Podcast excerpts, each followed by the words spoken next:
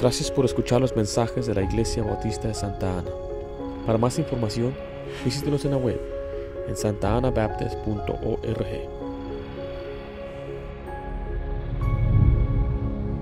Estamos ahí en Gálatas, capítulo 5. Y la parte en la que nos vamos a enfocar en esta noche está en el versículo 1. Dice, estad pues firmes en la libertad con que Cristo nos hizo libres y no estéis otra vez sujetos al yugo de esclavitud. El título de este mensaje es La bendición de la libertad. Eh, en, las, en las próximas tres semanas estaremos hablando de tres conceptos. El primero es la libertad, el segundo es lo que hoy llaman la, ah, lo que es el legalismo y así finalmente vamos a hablar lo que la Biblia dice acerca de la licencia. El, humanismo y las filosofías terrenales han creado un concepto extraño de lo que es la libertad. Eh, y la gente a veces se, lle- se lleva por lo, que la- por lo que está aprendiendo, lo que oye nada más. Cuando yo era un niño leímos un libro en la escuela que se llamaba Las aventuras de Huckleberry Finn. No sé si algunos de ustedes conocen ese, The Adventures of Huckleberry Finn se llamaba la historia.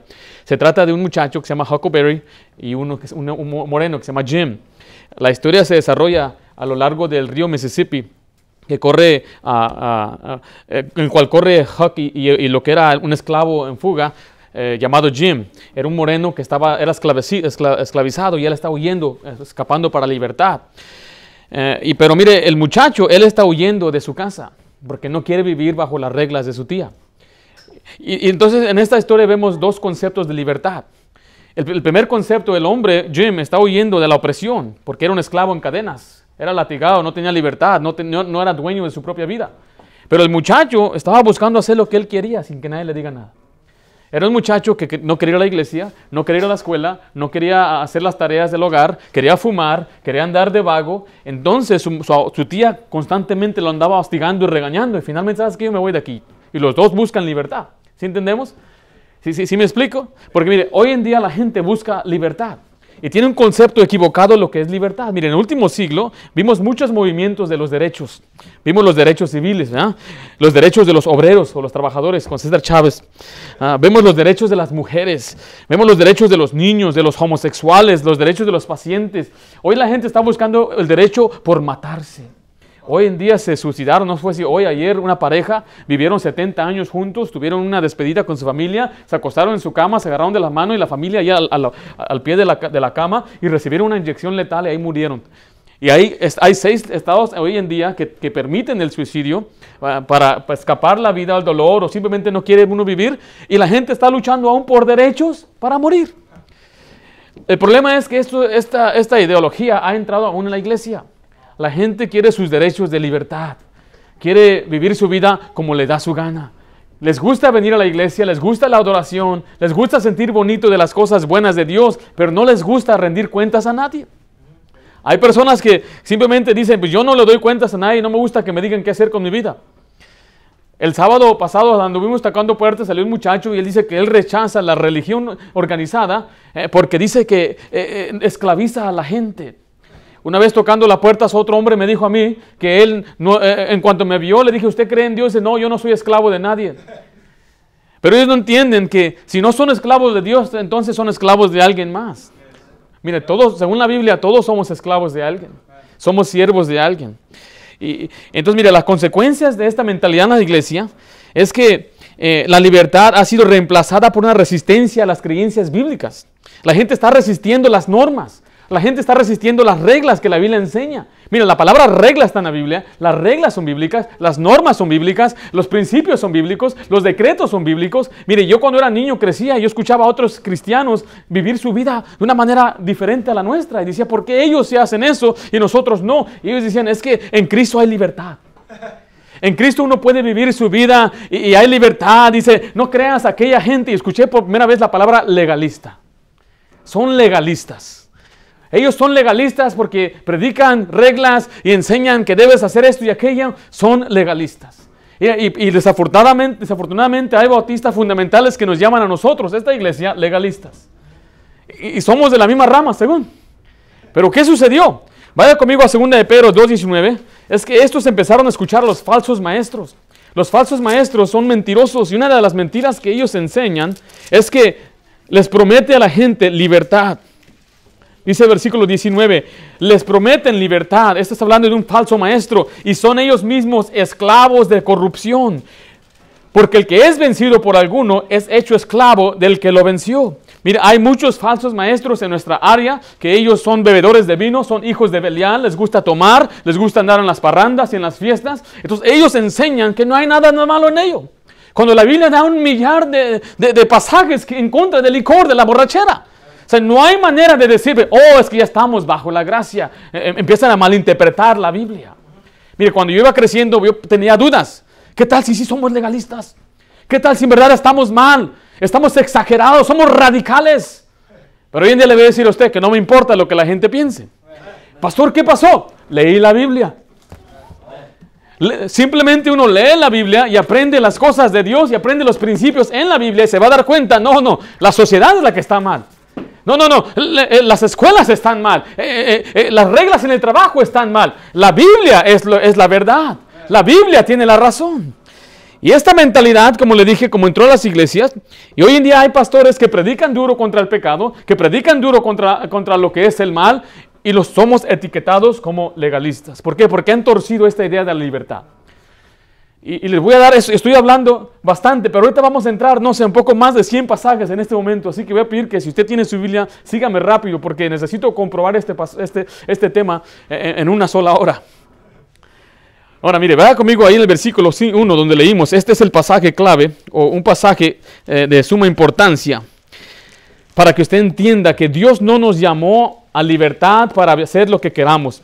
Ahora vamos a, entrar, dice el versículo 1, dice, estad pues firmes en la libertad con que Cristo nos hizo libres y no estéis otra vez sujetos al yugo de la esclavitud.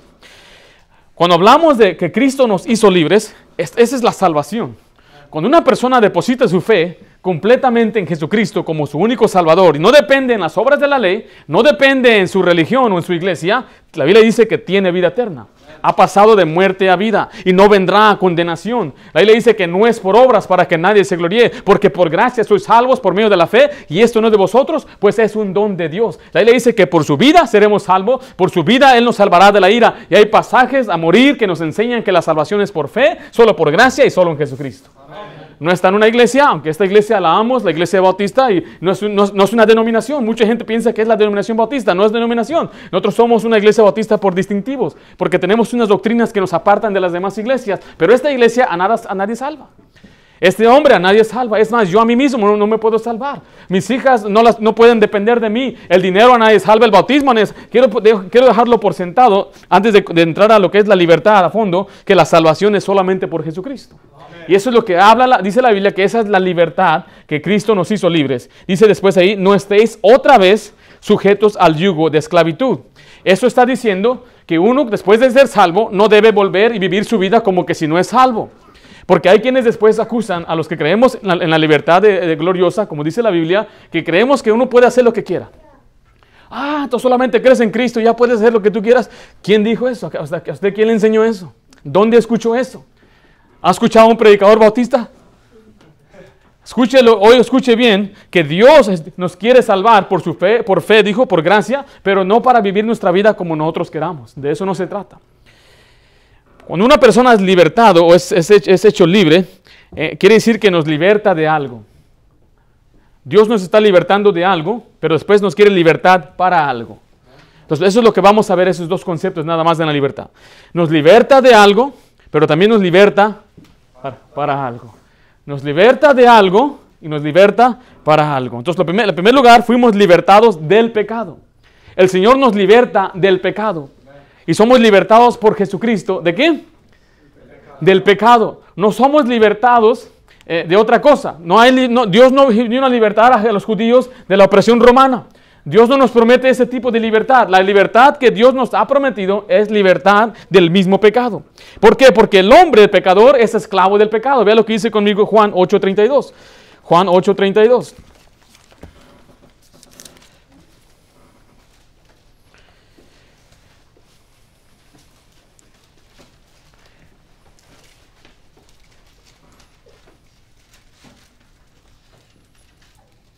Dice 31, dijo entonces Jesús a los judíos que habían creído en él, si vosotros permaneciereis en mi palabra, seréis verdaderamente mis discípulos y conoceréis, ¿qué dice ahí? La verdad y la verdad os hará, ¿qué dice? Libres. Pero véalo cómo respondieron. Le respondieron, linaje de Abraham somos y jamás hemos sido esclavos de nadie. ¿Cómo dices tú seréis libres? Jesús le respondió, de cierto, de cierto os digo, que todo aquel que hace pecado, esclavo es del pecado. Todo hombre que hace pecado, según la Biblia, es esclavo de quién?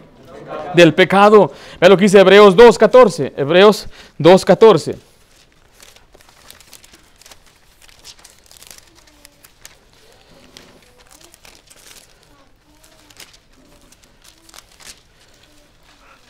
Dice así que, por cuanto los hijos participaron de carne y sangre, él también participó de lo mismo, para destruir por medio de la muerte al que tenía el imperio de la muerte, esto es el diablo. Y dice, ¿y qué? y librar a todos los que por el temor de la muerte estaban durante toda la vida sujetos a servidumbre. Antes de conocer al Señor Jesucristo, si usted ya es salvo, usted era un esclavo. Yo era un esclavo. Estábamos bajo la servidumbre de Satanás mismo. Estábamos sirviendo al pecado. Es lo que la Biblia enseña, que todo pecador es esclavo del pecado.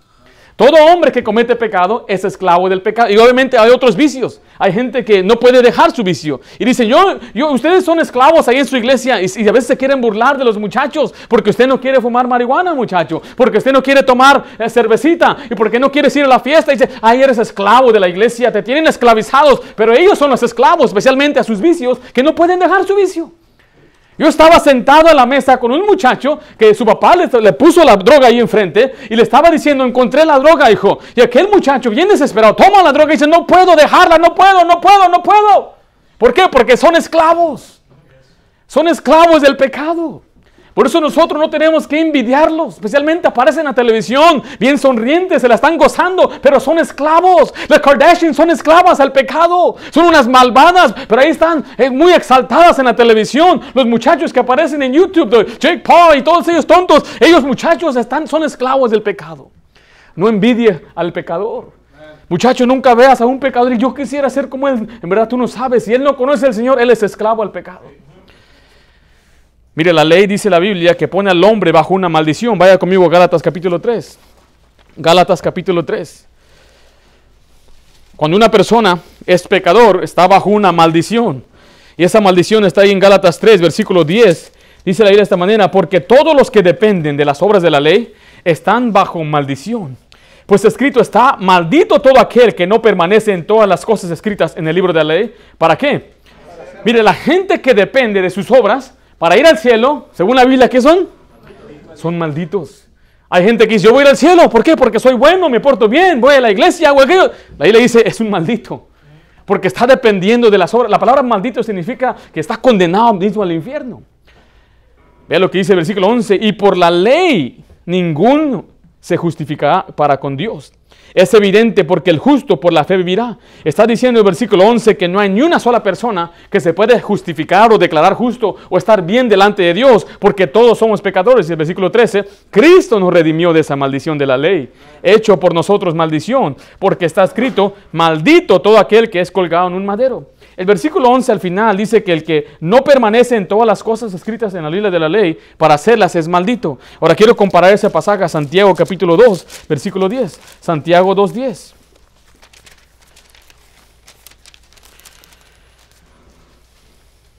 Dice versículo 10, porque cualquiera que guardase toda la ley, pero ofendiere en un punto, ¿qué dice ahí? Se hace culpable de todos. ¿Cuántos mandamientos hay en la Biblia? La gente dice, no, pues hay 10. No, no, no. No hay, más de 10. Solamente en Efesios hay 88 mandamientos nuevos.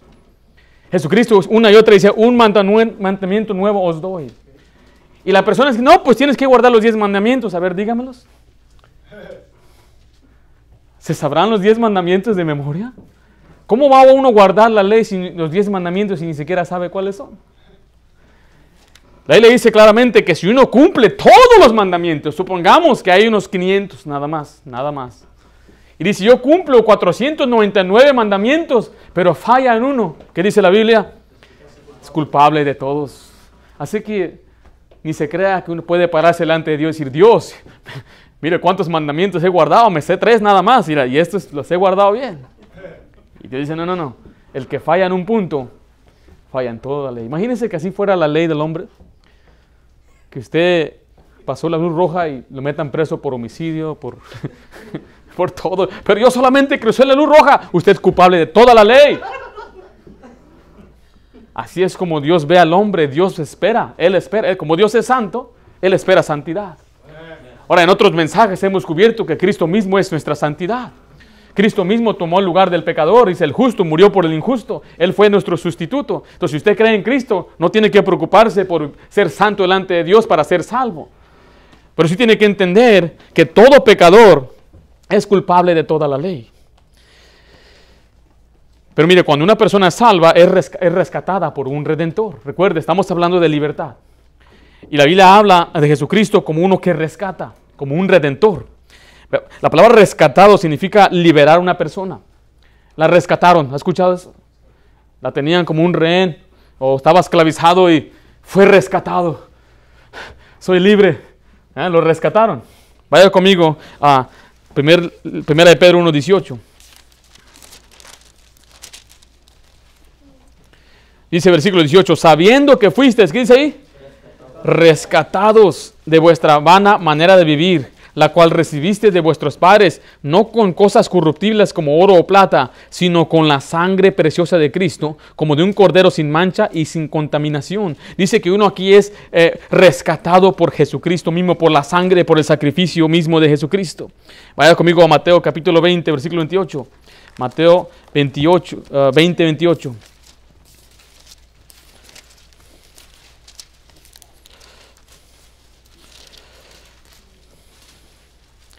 Dice, como el Hijo del Hombre no vino para ser servido, sino para servir y para dar su vida. ¿En qué dice ahí?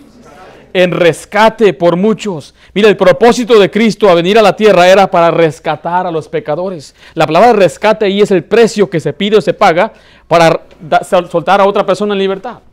Esto tal vez lo vemos hoy muy a menudo en las noticias, donde en México están secuestrando a la gente y lo secuestran, es un negocio para ellos. Y, hoy en día ni siquiera están buscando al que tiene dinero, buscan a quien sea ya y por una miseria.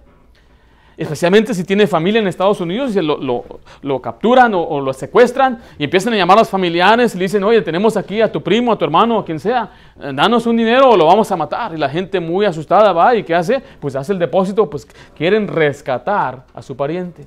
Y tienen que pagar un rescate. ¿Para qué? Para que suelten en libertad a su pariente. Y ese es el propósito del cual Cristo vino a la tierra. No vino para que nosotros aprendiéramos a vivir o para aprender a morir. O eh, eh, vino para rescatarnos. Él vino para hacer el mismo rescate. Ve lo que dice Tito 2.6. Tito 2.6.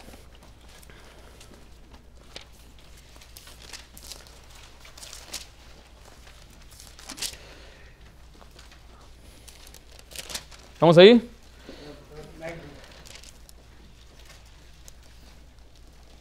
Es la primera de Timoteo 2.6, disculpe, primera de Timoteo 2.6.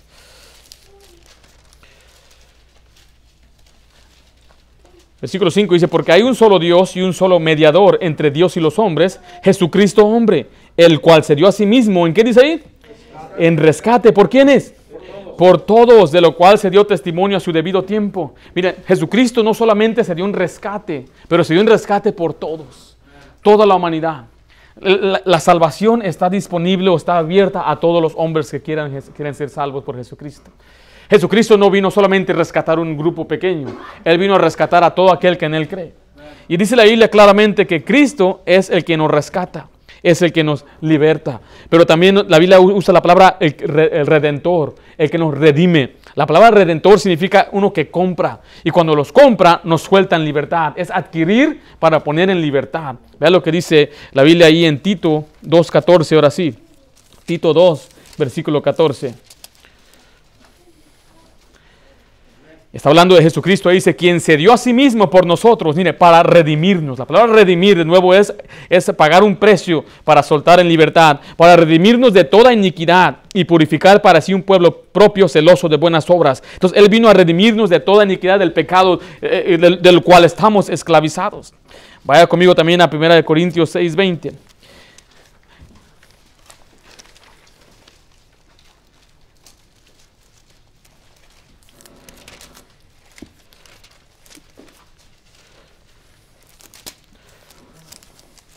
Dice la Biblia de esta manera en 1 Corintios 6, versículo 20. Porque habéis sido, ¿qué dice ahí? Comprados por precio, esa es la redención. Glorificad pues a Dios en vuestro cuerpo y en vuestro espíritu, los cuales, ¿qué dice ahí? Son de Dios. Mire, cuando uno recibe al Señor, cuando uno crea a Jesucristo como Salvador, dice que somos comprados por precio. Y ese precio es la sangre de Jesucristo. Y ahora le pertenecemos a Dios. Pero mire, cuando Dios nos compra, nos pone en libertad. Es como aquella historia de una señorita que fue esclavizada. Ella vivió esclavizada toda su vida. Y cuando ella fue de edad de 14 años, la pusieron en una subasta y la empezaron, a, empezaron los hombres a dar un precio por ella. Pero pasó un anciano de mucho dinero y vio lo que sucedía y fue él conmovido por ver a la señorita. Y él fue y, y dio un número muy exagerado, mucho más de lo que se paga por un esclavo en aquellos tiempos. Y la muchacha no quería ir con él, sospechaba los motivos de aquel hombre que gastara tanto dinero. Finalmente se la arriman y, maldice al hombre, le dice, ¿quién eres tú? ¿Por qué me compras? Yo nunca te serviré, me vas a tener que matar. Pero después de que ella terminó de hablar y desahogarse, aquel hombre simplemente levantó las escrituras y dice que te compré para soltarte libre. Y le dio las escrituras y la muchacha veía, soy libre. El, hombre se fue y se fue por su camino. Y dijo yo soy libre. Pero ella después se recapacitó y corrió hacia aquel hombre y le dijo, Señor, yo sé que usted me libertó, pero yo quiero servirle de voluntad. De eso se trata ser un cristiano. Que somos libertados por Cristo, por la sangre de Él, le pertenecemos a Él, pero aún la decisión es nuestra de vivir para Él. Por eso, miren, nosotros somos rescatados del infierno, somos rescatados del pecado, pero ahora somos rescatados para vivir para Cristo. De eso se trata el cristianismo. ¿Por qué? Porque mire, la única manera de ser libres o ser libertados es por Jesucristo mismo. Porque Jesucristo es la verdad y la verdad nos hace libre. Ve lo que dice Juan 8:32. Juan 8:32. Si una persona quiere ser libre en verdad en este mundo, no lo va a hacer por estudiar sociología o filosofía y después hasta burlarse de la Biblia, porque ¿qué más puede hacer un ateo más que burlarse de un Dios invisible, correcto? Pero él piensa que él es libre. Pero la Biblia dice claramente que la libertad viene solamente por conocer la verdad. Juan 8:32 dice de esta manera, y conoceréis la verdad. ¿Y qué dice ahí? Y la verdad os hará libre. La verdad nos hace libre. Dice, pues, ¿qué es la verdad? Vaya conmigo a Juan capítulo 14. Dice versículo 6, Jesús le dijo, yo soy el camino. ¿Y qué? Y la verdad y la vida. Nadie viene al Padre si no es por mí. Según la Biblia, la única, la única manera de ser libres es por medio de la verdad. Y según la misma Biblia, la verdad es quién? Es Jesucristo mismo. Vea lo que dice Juan 8:36. Juan 8:36, volviendo ahí al capítulo 8 de Juan. Dice el versículo 36, así que si el Hijo os libertare, seréis verdaderamente, ¿qué dice ahí? Libres. Entonces solamente el Hijo nos puede libertar. No hay libertad fuera de Jesucristo. Mire, libres del pecado, libres del infierno, libres de la condenación, libres de, las, ah, de la potestad de Satanás. Y es solamente por medio de la verdad. No hay otro camino. Hay gente que dice, eh, pues ah, tal vez todos los caminos llegan al mismo lugar. Según la Biblia solamente hay un camino. Según la Biblia solamente hay un nombre por el cual podemos ser salvos y es el nombre de Jesucristo, porque Él es la verdad. Pero ¿qué tal de aquellos que creen en Buda o creen en Alá? Ellos no son la verdad. Dice la, dice la Biblia, sea todo hombre mentiroso, sea Dios veraz, pero todo hombre mentiroso. Pero entonces, ¿quién inventó la religión? ¿Por qué hay tantas religiones? ¿Por qué hay tanta confusión? Decía un hombre. Le dije, mire, la primera religión falsa comenzó en el Edén. Cuando, un hombre, cuando Satanás en forma de serpiente se acercó y le mintió a Eva y formó su propia religión, le dijo, serás Dios, tú vas a ser un Dios. Y ella se creyó eso. Y allí empezó la primera falsa religión desde que el diablo ha estado aquí en la tierra va a haber falsa religión. La Biblia dice que detrás de cada demonio, ah, detrás de cada ídolo hay un demonio, dice la palabra de Dios. Vea lo que dice primera de Juan, capítulo 5. Pero pastor, ¿cómo sé si yo estoy en el verdadero? ¿Qué tal si serán los otros grupos o aquel grupo? Mire, todo comienza con quién es Jesucristo. ¿Quién es Jesucristo para usted? De ahí, de ahí, ese, allí comienza lo primero. Segundo es, ¿cómo es la salvación? Tengo que portarme bien, tengo que bautizarme, pero comencemos con el primero. Dice Juan capítulo, primero de Juan 5, versículo 20, pero sabemos que el Hijo de Dios ha venido y nos ha dado entendimiento para conocer al que es, ¿qué dice ahí? Y estamos en el verdadero, en su Hijo Jesucristo. Este es el verdadero, ¿qué dice ahí? Dios y la vida eterna. Aquí está diciendo dos cosas. Está diciendo que la verdad, Jesucristo es el verdadero, Él es la única verdad. Y no solamente Él es la verdad, sino que Él es Dios mismo, según dice la Biblia, ¿no? Eh, él- este es el verdadero Dios y la vida eterna. Así que la verdad nos hace libres. Así es como somos libertados de este mundo. Así es como somos libertados del pecado. Y la Biblia nos enseña claramente que Cristo abolió lo que era la misma ley ritual y, lo- y- y- y los sacrificios y el sábado. Porque hay gente después que dice, pero ¿qué tal del sábado? ¿Ustedes guarden el sábado? Digo, no, no guardamos el sábado porque la Biblia dice que Cristo es nuestro sábado. Cristo es el día de reposo. Vea lo que dice Efesios 2.15. Efesios 2.15. Dice, aboliendo en su carne las emi- enemistades, la ley de los mandamientos expresados en ordenanzas. Esta es palabra ordenanzas y está hablando de los ritos que se hacían, los sacrificios, guardar los días, los meses, las fiestas. ¿Para qué? Para crear en sí mismo de los dos un solo hombre, nuevo hombre haciendo la paz. Dice, y mediante la cruz reconciliar a Dios a ambos un solo cuerpo, matando en ella las amistades. Vaya conmigo Colosenses 2. También para ver este acerca de, de los días, porque hay gente que le gusta guardar los días festivos y dice, pues es que estamos en la Pascua y tenemos que celebrar la Pascua. Pero vea lo que dice la Biblia aquí, mira, ¿eh?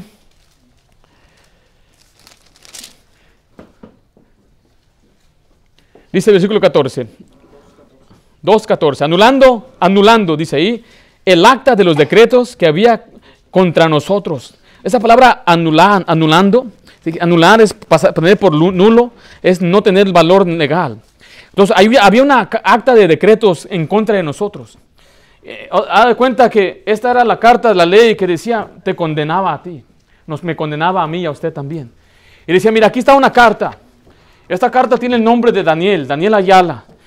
Y aquí dice que Daniel quebrantó tantas leyes y esta carta, la misma ley, eh, ah, eh, eh, testifica en contra de Daniel. Y Daniel tiene que pagar por sus pecados. Pero este pasaje dice que Cristo lo anuló, lo hizo nulo. Dijeron, ese papel no sirve. Pero es el documento 54C. Y este documento dice que tiene que ser presentado ante el juez. Dice, ya, ya pagué. Este documento no tiene efecto hacia Daniel. ¿Cómo, que, cómo, cómo pasó eso? La siguiente parte del pasaje dice, quitándola de en medio y clavándola, ¿dónde dice?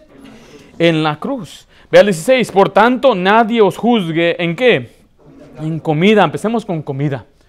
Que tenemos que, no podemos comer puerco, no podemos comer tacos de, ah, de- carnitas, porque es pecado, alguna gente dice. Pero aquí claramente dice que nadie nos puede juzgar de eso. Y usted puede leer también Timoteo que dice que todo bien, está bien con que usted haga, ore con acción de gracias. Ahora, cuando dice bebida ahí, no piense que está hablando de alcohol ahí, porque eso sí va a contradecir la Biblia completamente. Dice, o en cuanto días de qué dice ahí? De fiesta, lunas nuevas, o días de qué? o los días de reposo, los sábados. Entonces, cuando noso- nosotros fuimos libertados de todo lo ritual que se le mandaba al pueblo de Israel hacer, los sacrificios, guardar los días, no puedes comer esto, todas esas cosas son las cosas que Dios ya ah, ah, lo hizo por un lado. Somos libertados de eso también. Pero hoy en día hay un grupo de gente que quiere volver a eso. Mire, yo sé que yo tengo barba, pero no es por ser judío, no crea que es eso. Me- siempre me ha gustado la barba a mí, de que era chiquito, mi papá tenía barba y él dije un día yo cuando crezca, yo voy a tener barba. Quería ser como él y todavía, eh, ya no tiene él, pero eh, eh, yo, no, mi barba no es porque quiero parecer un judío. Parezco a lo mejor, la gente árabe me dice salam alaikum cuando me ve en la calle.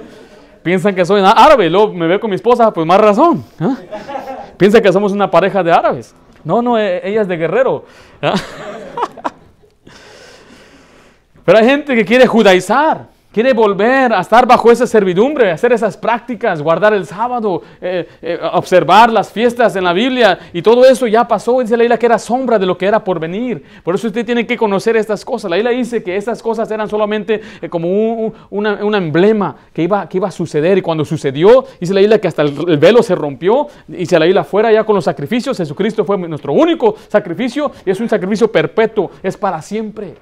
Y no necesitamos más sacrificios, ni necesitamos hacer otras cosas. Yo sé que hay grupos hoy de religiosos judíos, están trabajando en construir un templo, quieren, eh, están produciendo un, ah, becerro eh, de color rojo, como dice la Biblia, y quieren practicar los, sacrificios de nuevo. Y sabe que hay muchos cristianos participando con eso.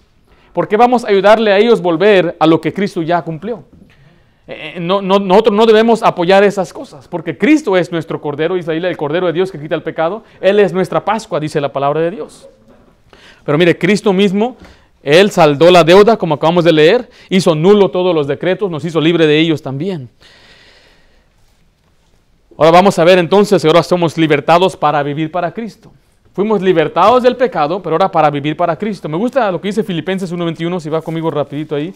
Filipenses 1.21.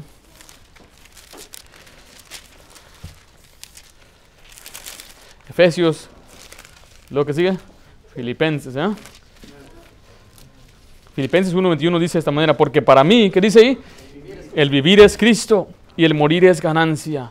Todo cristiano debe vivir para Cristo. Su vida debe, eh, ser, eh, eh, debe ser, estar centrada en vivir para Cristo. Nosotros fuimos libertados para vivir para Cristo. No somos libertados nada más. Pues ya soy libre, aquí a, a ver cómo me va. No, uno tiene que vivir para Cristo. Vea lo que dice Romanos 8:21. Romanos 8:21. Dice la Biblia de esta manera, dice, porque también la creación misma será libertada de la esclavitud de corrupción, dice, a la libertad gloriosa de los hijos de Dios. La Biblia dice que tenemos una libertad gloriosa. Pero ¿quiere decir esto que tenemos el derecho ahora de vivir como se nos plazca? No, no quiere decir eso, de ninguna manera. Sino que fuimos libertados para ser siervos de la justicia. Ve lo que dice Romanos 6, 18, ahí en este mismo libro. Romanos 6, 18 dice, y libertados del pecado, viniste a ser siervos de qué dice ahí?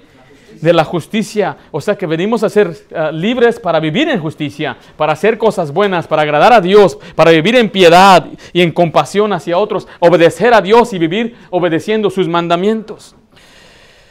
Nuestra libertad nos permite tener fruto, dice la Biblia también ahí en Romanos 6, 22.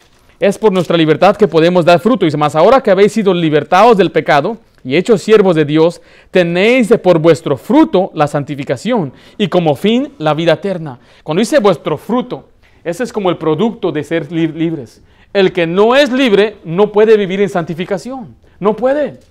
La persona que no es salva, que no tiene al Señor, no puede vivir una vida separada. Es muy difícil para esa persona.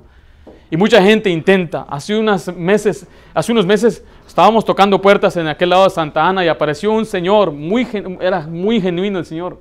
Y él me compartía, me compartió su corazón. Dice, toda mi vida he ido a la iglesia tradicional. Dice, y toda mi vida he intentado de vivir como me enseñaron allí, pero no puedo. No puedo. ¿Por qué no? Explíqueme por qué. La respuesta está ahí. Porque él no ha sido hecho libre. Él no ha sido libertado y como no es libre, en- entonces él no puede dar, ser santo. El, que, el hombre natural, dice la Biblia, no puede agradar a Dios. El que vive en la carne no puede agradar a Dios. El hombre natural que no es salvo no entiende la Biblia. Entonces no puede él vivir como Dios quiere. Es imposible para ellos. Pero nosotros, los que somos salvos, sí podemos vivir para Dios. Porque Dios mismo nos dio a su espíritu. Su espíritu está en nosotros y su espíritu mismo nos ayuda. Pero para que eso suceda, no va, no no va a aparecer solamente así nada más. Usted tiene que leer la Biblia. Porque la Biblia dice que mis palabras son espíritu. Dice la Biblia que la palabra de Cristo abu- sobreabunde en nosotros. Déjale una pregunta, ¿cómo está su lectura bíblica? Pero ¿qué tal si resbalo? Pero no, no vas a resbalar, no, usted no va a resbalar si usted lee la Biblia. Pero ¿qué tal si voy a caer en pecado? Si usted está leyendo la Biblia, usted no va a caer en pecado. Así, eso es lo que la Biblia enseña. Pero cuando usted lee la Biblia, la Biblia mismo la parte del pecado. Pero hay un problema, que el mismo pecado nos aparte de la Biblia también. Mire, cuando usted está eh, caminando con el Señor, leyendo las Escrituras, se le va a hacer muy absurdo las cosas que salen en la televisión. Le va a importar poco lo que Trump está haciendo. Porque hay gente que está completamente consumada por ese hombre. Estábamos tocando puertas, hermano Josué, hermano Miguel, y salió un señor. ¿Cómo está? Pues mal, ya sabes, Trump, esto, aquello, este Trump es lo peor. ¡Wow! Mire, a mí Trump ni feliz ni peor me hace ese hombre. No cambia el estado de mi ánimo. ¿Por qué? Porque dice la Biblia que el que ama la ley de Dios tiene mucha paz y nada le hará tropezar. Absolutamente nada.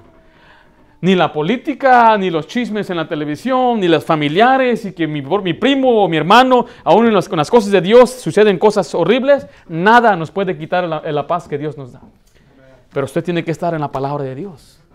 Tiene que ser constante. Y no estoy hablando de tres capitulitos nada más. Por favor, esa, esa la pasamos a mi hija de cinco años.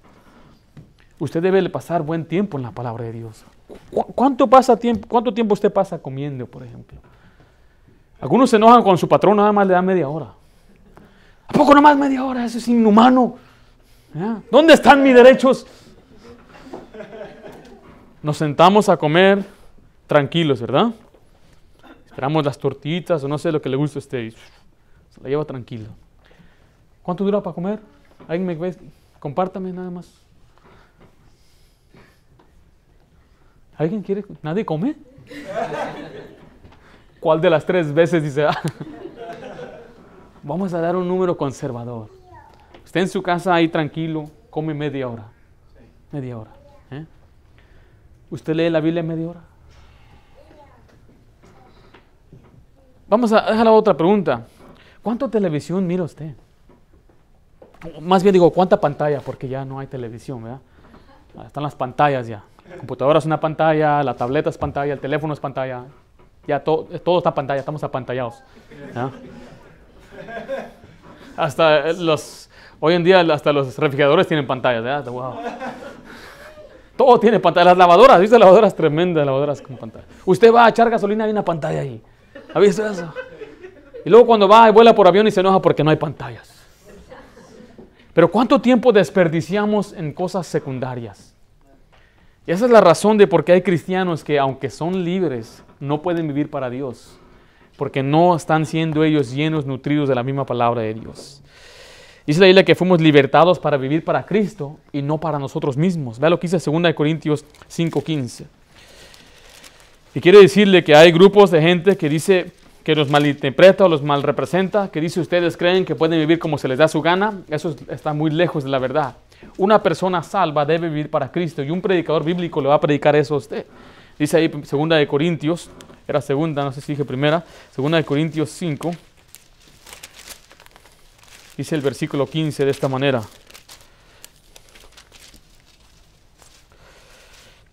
Y por todos murió, hablando de Jesucristo, para que los que viven ya no vivan para sí, sino para aquel que murió y resucitó por ellos. O sea que cuando fuimos puestos en libertad, dice Dios, ya no es para que vivas para ti mismo, para que usted viva para usted mismo. Es para vivir para, para aquel que murió y resucitó para usted. ¿Quién es esa persona? Cristo. Jesucristo. Nuestra vida debe girar alrededor de Cristo. Jesucristo debe ser el centro de todo, de todo aspecto de nuestra vida. No estoy diciendo que tiene que dejar su trabajo, sino la Biblia dice que cuando usted trabaja para su, para su amo, usted debe hacerlo como para el Señor, dice la Biblia.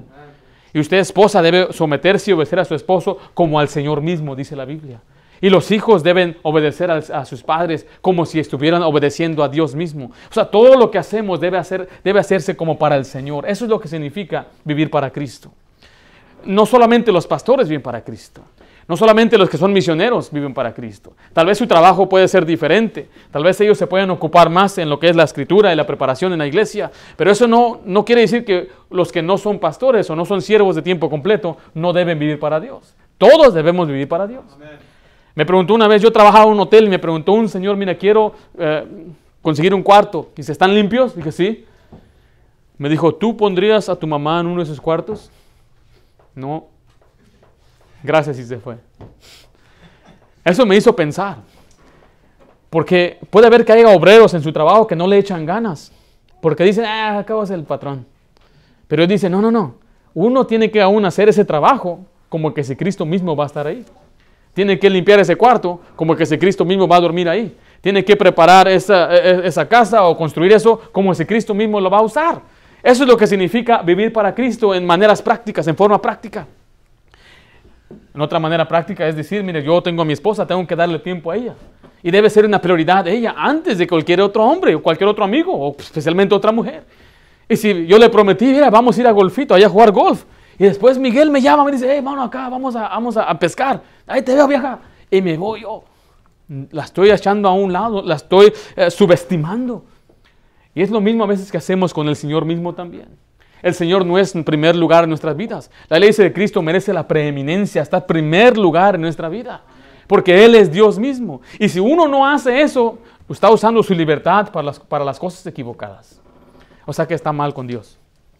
Si Dios no es primero en su vida, usted no está bien con Dios. ¿Y qué cree? Dios no le bendice. Dios no le va a bendecir. Es tan sencillo. ¿Sí ve qué tan sencillo es? Pero es muy duro, pastor. No me nace. ¿Ha escuchado gente decir, no me nace? ¿Le nació trabajar hoy? Pero fue trabajar, ¿correcto? ¿Le nació ir a la oficina del welfare? Nadie le nace hacer eso. ¿Le nació hacer algún trabajo, alguna tarea? A veces no nos nace, pero lo hacemos. Miren, no se crea esta fábula, esta mentira de la motivación. No tengo motivación. Usted hágalo. Levántense en la mañana y dice, tengo que leer la Biblia.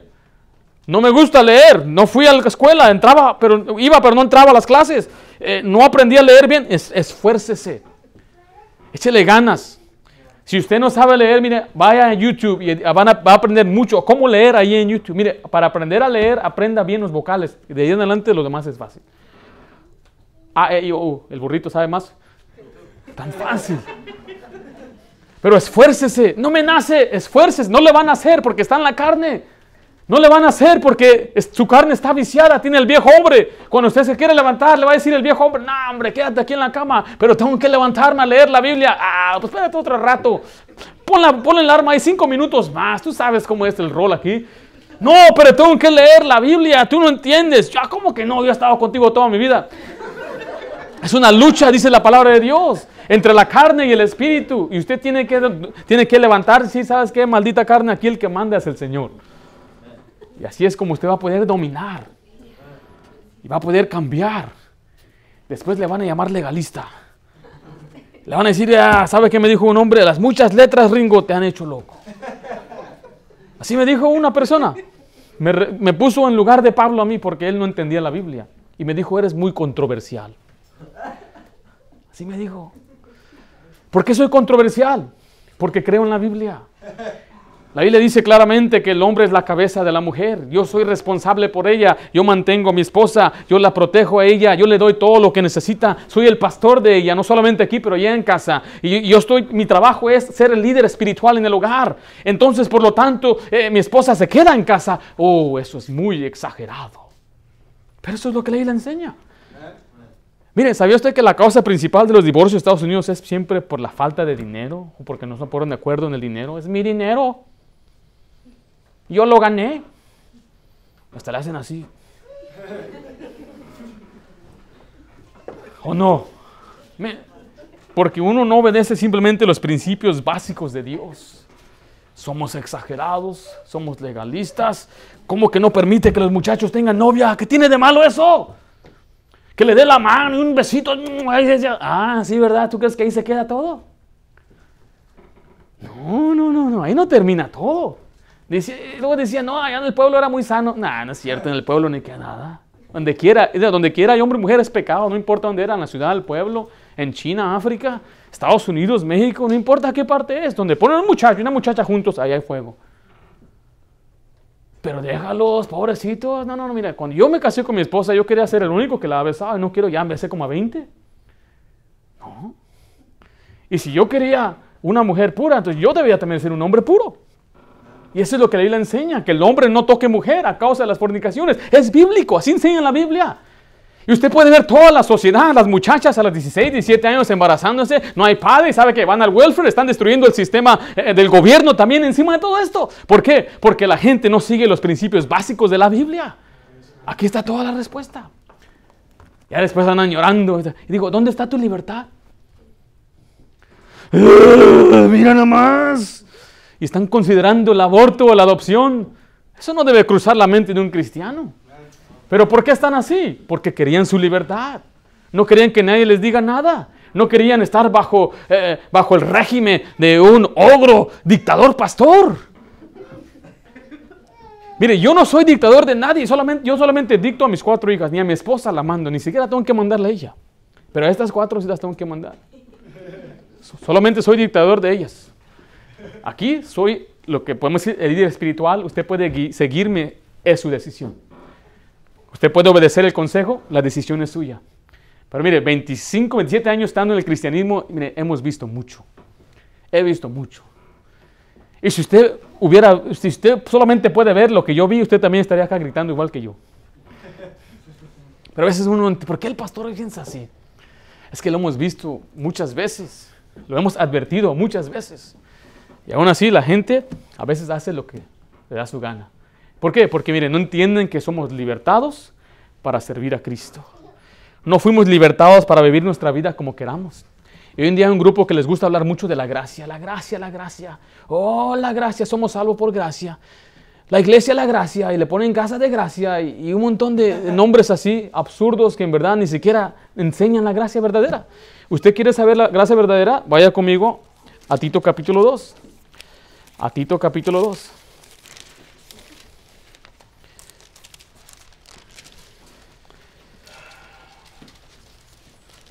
Tito 2, versículo 11 en adelante dice, porque la gracia de Dios se ha manifestado para salvación a todos los hombres y qué bendición. Pero vea lo que la gracia nos enseña, enseñándonos que, mire, renunciando a la impiedad. Realmente nos enseña que renunciemos a la malicia, a lo malo, a lo pecaminoso y a los deseos que dice ahí. Mundanos, me dijo una vez una mujer, ¿por qué usan la palabra mundano ustedes? Porque está en la Biblia. ¿Sí lo vio ahí? Los deseos mundanos, esos deseos uh, son las cosas del mundo. Dice ahí la siguiente parte, uh, vivamos en este siglo, mire, sobria, la palabra sobria significa, es lo opuesto a estar ebrio. Eh, quiere decir que debemos estar en alerta, pero también eh, se refiere, que, uh, se refiere moder, moderadamente. Dice la siguiente parte también, justa, Está hablando de vivir en justicia, haciendo el bien y piadosamente, con piedad, con misericordia, compasivamente. Y eso es lo que la gracia nos enseña. No, la gracia no solamente es de la salvación, sí somos salvos por gracia, pero después de ser salvos por gracia, ve lo que dice Efesios capítulo 2. Efesios capítulo 2, porque este pasaje lo conocemos muy bien nosotros los bautistas y nos gusta este pasaje. Dice, porque por gracia sois salvos por medio de la fe. Y esto no de vosotros, pues es don de Dios. Miren, no por obras para que nadie se gloríe. La salvación es solamente por gracia. Pero ve lo que dice el versículo 10. Porque somos hechura suya, creados en Cristo Jesús. ¿Para qué? Para buenas obras, las cuales Dios preparó de antemano para que anduviésemos en ellas. Mire, una persona se salva, dice la Biblia, para andar en qué? En buenas obras. De eso se trata el cristianismo. Después de ser libertados del pecado, ahora somos libertados para vivir para Cristo, para andar en buenas obras, según la Biblia. Y la gracia de Dios, eso es lo que nos enseña. ¿Sí creemos eso? ¿Sí cree eso usted? ¿Sí cree la Biblia? Lo que él enseña. Y no se crea la mentira que van a decir, son legalistas. ¿Por qué piensa usted que es legal? Porque anda predicando, solamente anda tirando piedras. Yo no tengo, ¿ha visto mis piedras? Solamente estoy dando versículos, ¿verdad? Pero mira, la gente usa, ¿por qué juzgas a la gente? Jesucristo no apedreó a la mujer. Nosotros no, tampoco estamos diciendo que hay que apedrear a la gente. Eso no se trata.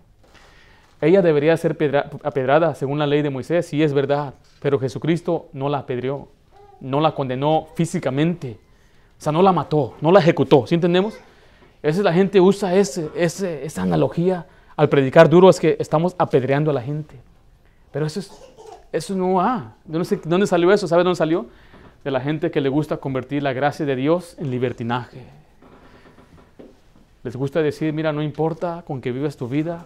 No, hombre, allí son muy duros. No, no, no, no. Salte de esa iglesia, es una secta. Van a decir, no, no, no es una secta, salte de ahí. Una secta no te deja salir. ¿Sabe eso, eh? Cuando usted entra a una secta, no lo dejan salir. Y aquí corremos a la gente a veces. Cuando la Biblia dice claramente que a veces hay gente que tienes que sacar. Entonces yo no entiendo cómo es una secta. Si alguien no quiere estar aquí, ahí está la puerta. Así es. Porque la Biblia dice que somos llamados a libertad. Y usted es libre de vivir su vida como usted le dé su gana.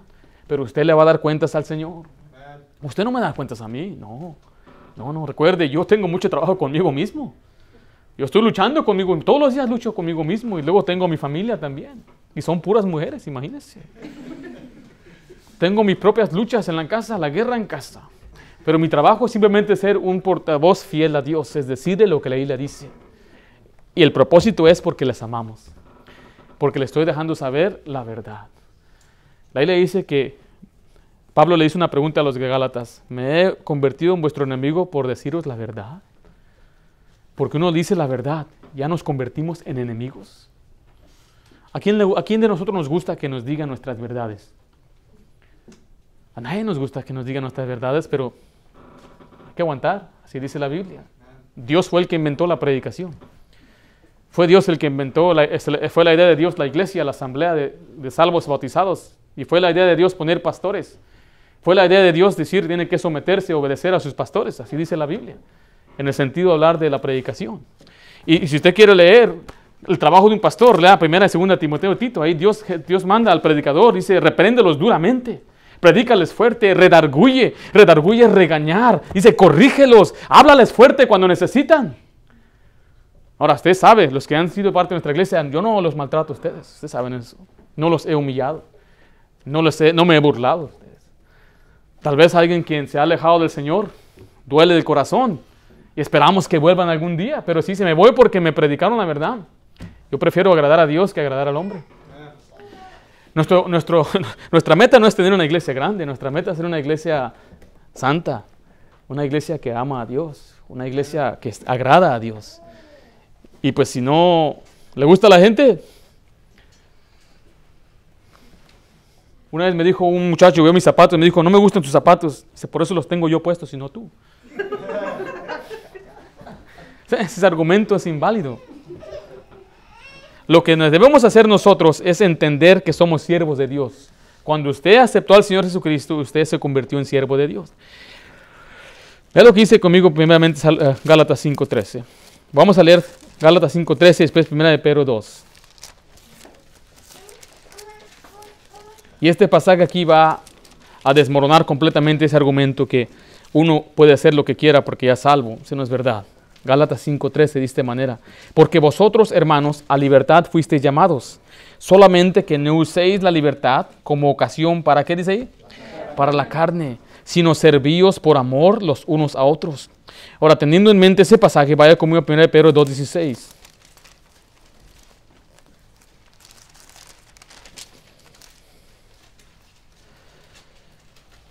Dice, como libres, pero no como los que tienen la libertad, como, ¿qué dice ahí? Como pretexto para hacer lo malo, sino como siervos de Dios. Estos dos pasajes nos están indicando que somos libertados, pero no para ocasión de la carne y no para el pretexto de hacer el mal o el pecado. O sea, cuando hablamos de pretexto, estamos diciendo como una excusa. No, pues es que yo ya soy salvo, puedo hacer lo que quiera. Dios no nos puso en libertad para eso. Nos puso en libertad para ser siervos voluntarios del Señor Jesucristo. Eso es lo que la Biblia enseña. Y eso es lo que nosotros debemos practicar. Dice, usted tiene que decidir, yo quiero ser siervo, quiero ser esclavo de Dios. Y es, hay un ejemplo en Éxodo 21, si va conmigo Éxodo 21, acerca de esto, mire.